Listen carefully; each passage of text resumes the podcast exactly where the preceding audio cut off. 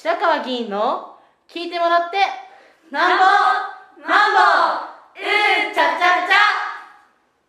ゃ。えー、皆さんこんにちは。今日は1月の23日月曜日です。今3時52分を少し回ったところです。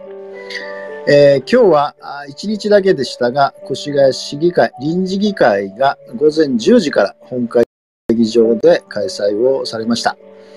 えー、今回も私は市長提出議案補正予算の中で、えー、出産子育て応援事業ということについて質疑をいたしましたので、まあ、その準備もあり、えー、また雨が朝から降っておりましたので朝の駅頭は、ま中止をさせていただきました。えー、そこで、えー、10時から開会いたしました越谷市臨時議会、えー、子育て、えー、出産子育て応援事業というのは2つの大きな事業に分かれてまして、1つは伴走型相談支援。えー、まああのえ、妊娠をされた方、届け出を、まあ、したときには必ず全員ですね、え、いわゆる相談をに応じていた旧来のことに加えて、まあ、今回新しくですね、えー、っと、妊娠8ヶ月前後の時に、これはまあ希望者ですけども、あの相談を受ける。まあ、これはただ保健師さんが中心になりますが。でさらにですね、えー、申請届けで、まあ、要するにこの生まれた時、赤ちゃんが生まれた時ですね、まあ、全員、これも、えー、相談を受けると。相談の、なんていうんですかね、期間というのがこう幅広くなってるということが、まあ、一つの大きなものです。がもう一つ、えー、まあ、物価高とかですね、えー、それコロナということもあって、えー、まあ、経済的な支援が必要だと。特にまあ、出産、子育てのところに大変なお金がかかりますので、で経済的な支援を行うということで、え、これも全く新規で、え、出産応援金ということで、先ほど言ったその妊娠届出をしたときですね、まあ、母子手帳をもらうときになりますが、妊婦1人当たり、1人当たり5万円。で、えー、まあ、面接を受けてですね、まあ、簡単なアンケートに答えるという。それからもう一つですね、こんなこつ赤ちゃんが生まれたときですね、えー、に、出生届出の時に、新生児1人当たり5万円と。同じようにアンケートを提出して面談を受けると。だからまあ一般的には1人赤ちゃんが生まれると10万円の経済的な支援を行うという事業が、を始めて、えー、今年のですね、9月の31日まで、えー始めて、えーまあ、あの令和4年の4月1日ですね。まだちょっと4月1日から9月30日まで、だから4、5、6、7、8、9と、まあ半年間ですね。え、の間で今言ったことを行うと。で、これはまあ継続の事業とするので、10月1日以降もですね、まあ、ずっと継続的に続けるということにはなっています。まあ、今日はですね、私を含めて本会議場で質疑をしたのは、えー、私が3人。それから臨時議会というのはですね、えーと、一般的にまあ各市長から議案が出れば、4つの所管の常任委員会というところに分割付託をして、えー、まあそれぞれ8人議員がいますので、えー、それぞれのところで集中審議というのをやるんですが、まあ、臨時議会の場合は、えー、その所管の常任会に付託というのを省略をして、まあ、本会議場だけでやるということに越谷市はいつもしておりました。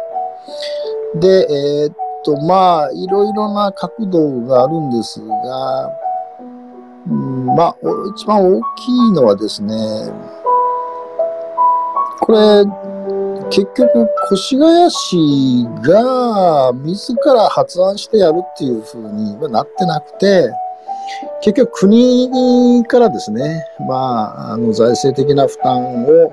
するので、えー、やんなさいというふうに言われて、まあ、要するに国の指示っていうのが大きいんですね。でもちろんあの、えー、出産とか子育てとかいう問題は、そ国家の,、まあその人を育てていくという意味ですから、まあ、国が基本的に責任を持たなきゃいけないと思うんですが、そのだだから実際はですね、自治体が最も皆さ身近な形で、しかもまあこれ一律にやるということになってるわけで、まあそれぞれの自治体のですね、状況を一は違いますし、それから意識も違いますし、まあ事業の経緯も違うわけですよね。でしかも、まあ、これずっと言ってますけど、出産子育てって、もちろんこのこと自身は、えー、あのある程度意味があると思うんですけど、えー、まあ多分0歳から2歳ぐらいまで、まあ、一番焦点当たってるんですが、実際は子供の、なんていうんですかね、人格形成が始まるのは3歳以降ですよね。しかもまあ、あ少なくとも18歳まで、えー、まあ、いわゆる有権者になるまでの間に社会がどのようにですね、包摂的に総合的にできるかということなので、その、なんていうんですかね、こう、単品のやつを次々パッチワークみたいに貼っていくっていうやり方はやっぱダメなんですね。えー、総合的にどうしていくのかっていう。で、特に今、コロナでですね、あの、経済的な不安、まあ、しかも働く、働き方は非正規雇用にもう4割も超えましたし、若い人たちは6割ですよね。しかも人口が政府の見込みよりも8年早くもう80万人を切るという状態。まあ、つまり結婚をしても子供を作るというふうになってないということなんですよね。えー、もちろんその働き方がフレックスだったり、あるいはコロナでもそうなりましたが、オンラインだったり、えー、それから、まあ、24時間の体制みたいなところもたくさんあるわけでですね。でしかも、地域共同体の中でか子育てをしていくっていうのは、まあ、どうしてもその、えー、関係性が切れてるところでお母さんが一人で頑張らなくちゃいけないという、これまでなかったような条件も、ものすごい、ある意味、負の条件が重なってるわけで、ということは、そのことを一番分かってるのは自治体なので、その自治体が最も有効と思い、最も必要と思い、えー、でそのことで国がですね、財政はもちろんですけど、情報とかですね、人とか、ネットワークとか、いうことを徹底して、国が自治体を支えていく、国が応援部団になるということがもう鉄則なんですけど、まあ近年全部これひっくり返ってまして、国があれせい、あれやれ、これやれというふうに言ってきて、まあ、自治体がそれに従っていくというふうになってるのが、まあ、一つ大きな問題だと思います。ただしですね、今回もそうなんですが、これはあの全員ということになってるんで、所得制限がないんですね。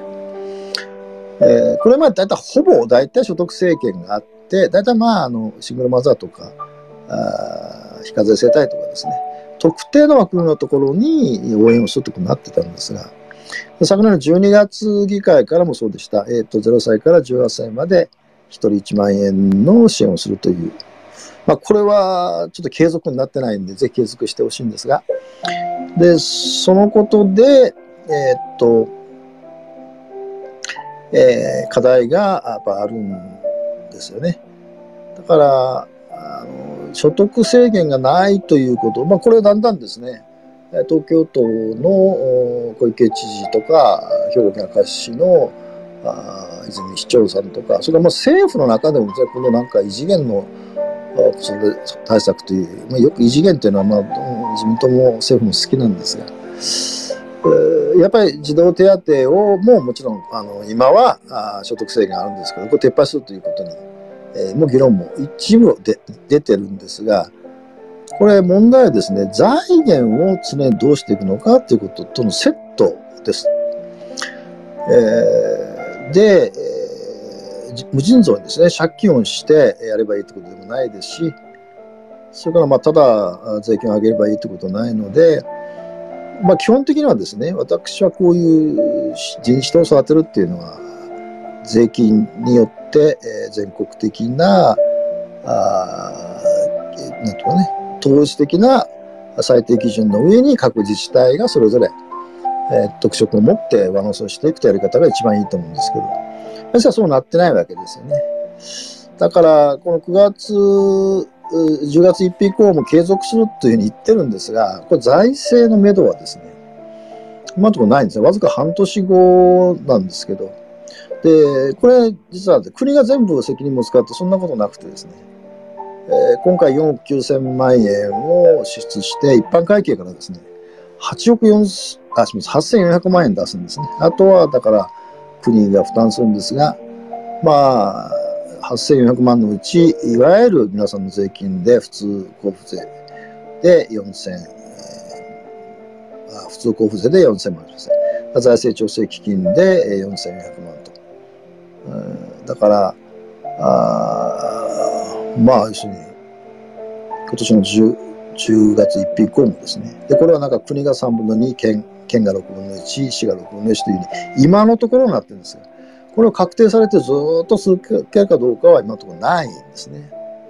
だから切れ目のないとか、それから総合的なとか包摂的なという意味でいくと、ここもですね、まあ相当大きな課題があるんですが、まあ所得制限をしないという動きがですね、まあかつてほとんどなかったんですけど、今、次々と起きてきてるということになってまして、えーまあそのことについてですね、今日はあ特に、まあ、少子化問題って静かなる有事と言われてるんですね。台湾有事とかっていう、その、また意味が違ってですね、もう30年も前からですね、人口が減っていくというようなことはずっと言われてて、結局ほとんど手を打たないまま今日生きてるわけですよね。だから非常に悪くなった条件下で人づくりしなくちゃいけないんで、相当根本的なあの考え方を転換するということじゃないとできないんですが、この転換がなかなか難しいわけですね。で、えーまあ、国が今やろうとしてるのは果たしてどこまで、えー私が言ってる意味で財政的な措置を含め基礎自治体の主体的な意思ということを尊重しながらやるかっていうのはこの間の中央集権的なシステムがもう当たり前のようになってる状態なので、なかなか難しいし今回のその異次元の子育て支援もですね結果的には結構財源問題でぶつかって、え何のことはない4月の統一地方選挙の時に、まあ、自民党や政府が問題されたら困るので財源問題、まあ、先送りになってしまっているという状態なんですが、えーだからあまあコロナが3年、えーまだ収まっていませんしコロナによって社会の構造が大きく変化していると。特に子育て世代の皆さんのところですね。直撃をしているということになってるわけですから。改めてですねこの事業実施についてはあの有効だと思いますけど単品の事業ではあまあ一過性にならざるを得ないし、えーそれは市民の皆さんが新しいこの街づくりの担い手になっていくということにはならないので、まあ、この点も含めてですね今日は市長に質疑をいたしました。えーっとまあ2、3、4、5日したらですねあのえーっと、市議会のホームページにですね、あ私の質疑、それは答弁も含めてですね、他の3人の議員さんの質疑等も含めてアップされますので、まあ、ぜひそれをご覧いただければと思います。で、まあ今日はですね、6時半から中小企業家同友会、東部地区会というのが私入ってるんですが、まあ、そこの地域づくり委員会の委員会の、まあ、なんていうんですかね、定例会がありますので、えーもう少ししたらですね、その6時半からの地域づくり委員会に参加をさせていただき、明日は、予定通りですね、朝の駅と行います。で、あさってからなんかマイナス4度とかマイナス3度とか、まあ、相当厳しくなるようですが、あまあ、続けていきたいと考えております。今日は以上です。